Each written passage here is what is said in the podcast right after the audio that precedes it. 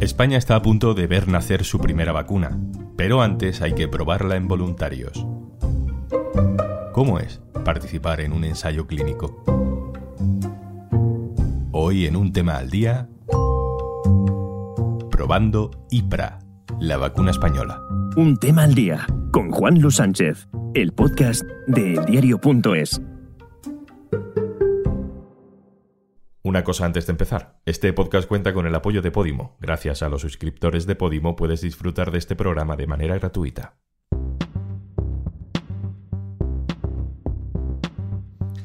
Hay cuatro vacunas que nos suenan a todos. Pfizer, Moderna, AstraZeneca, Janssen. También hay otras marcas con autorización europea como Novavax y luego está la vacuna rusa Sputnik o la china Sinovac o la cubana que se llama Abdala o la venezolana que se llama Soberana y en Texas también han hecho otra. Son casi una treintena de diferentes marcas, de diferentes laboratorios y a esa lista estamos cerca de añadir un nombre más, IPRA, la vacuna española contra el coronavirus. Esa vacuna está ahora probándose en diferentes hospitales españoles en brazos de personas voluntarias. Hemos localizado a una de esos voluntarios. No ha sido muy complicado porque además es una gran periodista, coordinadora de la agencia de noticias científicas SYNC, que puedes leer muchas veces en el diario.es. Pampa García Molina, hola. Hola, ¿qué tal? ¿Cómo estás? La vacuna te la pusiste ayer. ¿Notas algo? Eh, mira, tengo como el brazo izquierdo hinchado ahí como con un huevo, pero nada más. Un poquito incómodo al dormir, pero nada más. No he tenido ni fiebre, un poco de dolor de cabeza también, pero muy leve y ya está. Lo gracioso es que todos estos síntomas, pues no me los quedo para mí, los tengo que ir apuntando en un diario de síntomas, que yo nunca había hecho esto, ¿sabes? Vale, empezamos desde el principio, a ver cómo funciona todo esto. ¿Cómo te apuntas a este ensayo clínico? A mí me pasó una cosa el año pasado, que es que yo estaba como loca por participar en un ensayo clínico de vacunas COVID. Pues un poco porque llevo ya casi dos años escribiendo sobre este tema y, jo, pues me interesaba un montón ver cómo funciona el ensayo clínico y ser parte de él, ¿no? Así que me puse a mirar cuáles eran los hospitales que había en Madrid que hicieran el ensayo, que me quedaba más cerca de mi casa, que es La Paz. Lo busqué en Google, cómo se hacía el ensayo, es muy sencillo. Escribes a un correo electrónico o llamas a un número de teléfono y te dan todas las explicaciones y ya entras. Te dan una cita para un día concreto y entras en el ensayo. ¿Y a qué te compromete? ¿Qué tienes que hacer? ¿Cuáles son los deberes como voluntaria para participar en este ensayo? Pues mira, yo tengo que ir eso, reportando cuáles son los síntomas que yo tengo durante la primera semana después de la vacunación, que ya te digo que súper leves. Ahora yo tengo que volver al hospital a los 14 días de haberme inyectado la vacuna y me tienen que volver a sacar sangre para evaluar pues cómo estoy yo. Después creo que tengo otra cita en un mes, creo recordar, y después otra cita a los seis meses. Y en cada una de ellas, pues volvemos a hacer un análisis eh, de sangre y nada, te sacan cuatro tubitos y ya está. Y luego, bueno, pues en todo este tiempo, eh, si noto cualquier cosa, pues lo tengo que reportar. ¿Qué tipo de gente está participando en este ensayo? ¿Qué tipo de gente has visto coincidiendo contigo a la hora de ponerte la vacuna? Yo vi allí gente joven, mucha gente muy joven, tenían pinta de ser estudiantes. Creo que tiene que ver, sobre todo, con que las personas que podemos acceder al ensayo clínico somos aquellas que no hayamos recibido la dosis de refuerzo. ¿Por qué? Porque esta vacuna se está probando como dosis de refuerzo.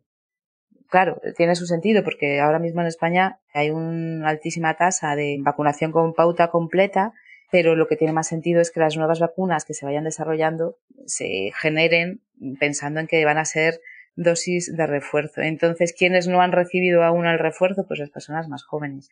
Yo en mi caso, que me siento jovencísima, pero tengo 45 años, eh, no he recibido la dosis de refuerzo porque yo me contagié en Navidad. Entonces yo todavía no me había puesto ningún refuerzo. Las condiciones son que no te hayas puesto refuerzo que tengas la primo vacunación, es decir, la pauta completa anterior del año pasado, y que si has pasado COVID sea hace más de un mes.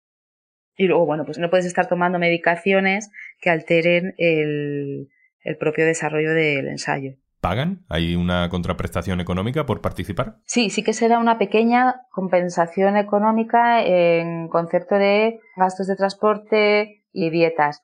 Si te digo la verdad, no sé cuánto es, pero sé que sí que hay una compensación económica, pues casi simbólica, ¿no? IPRA está en la fase 3 del ensayo clínico. ¿Qué significa eso? Es la fase anterior a la comercialización, es decir, cuando un fármaco ya ha pasado con éxito la fase 3, ya lo siguiente que queda es que se autorice su comercialización pues, la Agencia Española del Medicamento.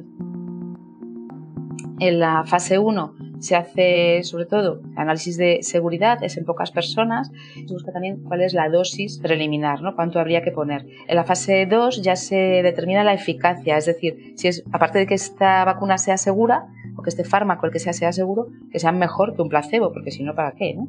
Esta fase 2 se hace con cientos o, o algunos miles de personas y en la fase 3, que ya se hace de manera mucho más masiva, en varios miles de personas, se hace la confirmación final de la eficacia y la seguridad.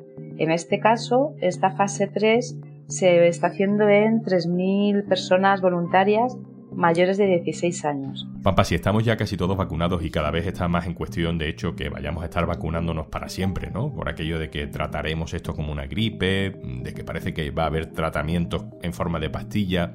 ¿Cuál puede ser el uso de esta vacuna española? Pues siempre solemos decir los periodistas de ciencia, que es un poco un mantra que llevamos repitiendo toda la pandemia, que cuantas más herramientas se tengan, mejor. ¿no? Es decir, buscar eh, otras vacunas que además utilizan otras tecnologías es eh, bastante potente a la hora de combatir una pandemia que por ahora no se ha acabado. ¿no? Por otro lado, pues eh, tiene perspectivas comerciales como dosis de refuerzo en países que todavía tienen mucha población sin booster. O sea, nosotros llevamos ya un ritmo súper potente, pero hay otros países que no tienen este ritmo tan potente, con lo cual, bueno, pues ahí sí que hay una perspectiva comercial a la hora de hacer acuerdos de comercialización con otros países. Y también dosis de refuerzo, como tú decías. ¿Y el hecho de que sea española? Mm, ¿Qué ventaja tiene más allá del orgullo patrio? A ver, yo creo que desde el punto de vista de la investigación, de la I+D, es una ventaja clara. Eso hace músculo. O sea, que en tu propio país exista un sistema de I+D que sea capaz de crear sus propias vacunas y luego comercializarlas, eso es músculo y además es un capital que, que luego tiene su transferencia. O sea, cuando se hace un desarrollo científico y tecnológico, la vida de ese desarrollo no termina con el propio producto. Es que en el camino has creado ese músculo investigador que luego se transfiere a otros ámbitos y que muchas veces es imprevisible en un primer momento. ¿no? Ha sucedido un montón de veces a lo largo de la historia de la ciencia y la tecnología. Ha habido varias investigaciones en paralelo para tener la primera vacuna española, algunas por parte de instituciones públicas. Al final, quien parece que lo va a conseguir es IPRA, que además del nombre de la vacuna es el nombre de la empresa farmacéutica que la ha desarrollado. Es una multinacional española de referencia internacional, pero no exactamente en este campo, sino más bien en el campo de la veterinaria. Es una farmacéutica veterinaria. ¿Con qué recursos se ha desarrollado esta investigación, Pampa? Pues ahí ha habido una colaboración público-privada muy potente. Se le han dado más de 20 millones de euros de inversión pública. La gran parte de este dinero en créditos en buenas condiciones.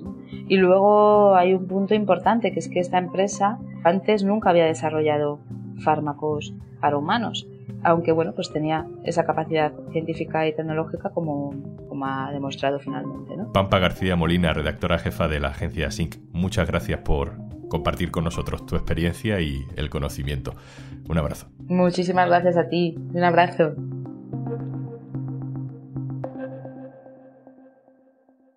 Y antes de marcharnos... Hola, sabemos que te gustan los podcasts, por eso estás aquí, escuchando un tema al día. Lo que también sabemos es que encontrar qué escuchar después de este podcast puede ser una tarea ardua. En Podimo te lo ponemos fácil. En nuestra app encontrarás los mejores podcasts exclusivos en español, una sección con el mejor contenido infantil y miles de audiolibros para entretenerte cuando y donde quieras. Entra en podimo.es barra al día y consigues 60 días de prueba gratuita para escuchar 3.000 podcasts y miles de audiolibros exclusivos en Podimo.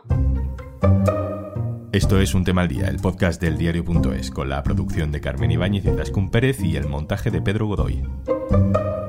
Un saludo de Juan Luis Sánchez. Mañana, otro tema.